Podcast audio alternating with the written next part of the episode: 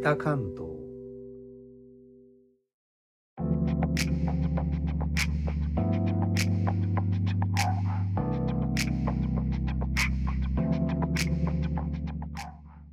インドネシアから帰ってきた高野です。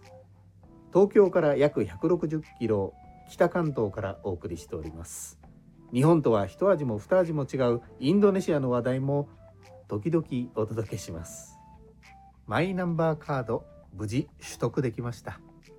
手続きにいろいろあったことは先の放送でもお話ししましたが報道によりますとこのカードが海外でも交付や更新が可能になる。2024年までに法人の多い海外の都市の大使館や領事館から順次体制を整えるということです。ですのでマイナンバーカードを作るという目的で一時帰国しなくても良さそうです。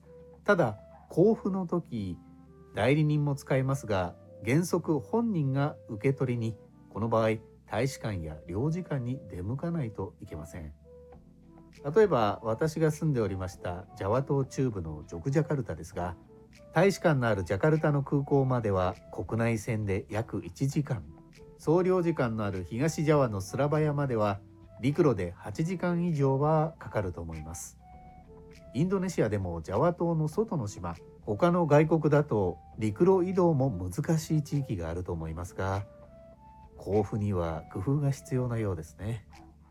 海外に住まわれる方は今後も増えると思いますので。ああちょっとすいません。あのちょっとしばらくお願いします。え？あ、あ、皆さんお元気ですか？寒い中お元気ありがとうございますどうも高野の親戚のものです。え何かあの荷物が届いたのかもしれないね。ええー、いやそうそう。それでねあのお待たせしました。Now でヤングな YouTube の動画をアップしました。新しいのね。あの動画ぜす。お楽しみください。あ戻りました。うんほらおいそろそろ放送を閉めないといけないよほら。ああれあれやって最後のあれ。ああ謎かけですか？急に言われても。慣れてるでしょ？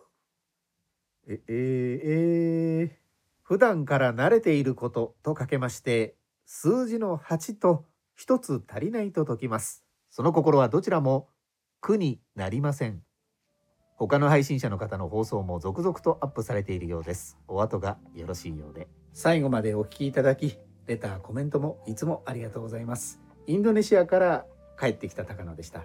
それではインドネシア語でのご挨拶またお会いしましょう。参拝ジュンパラギ。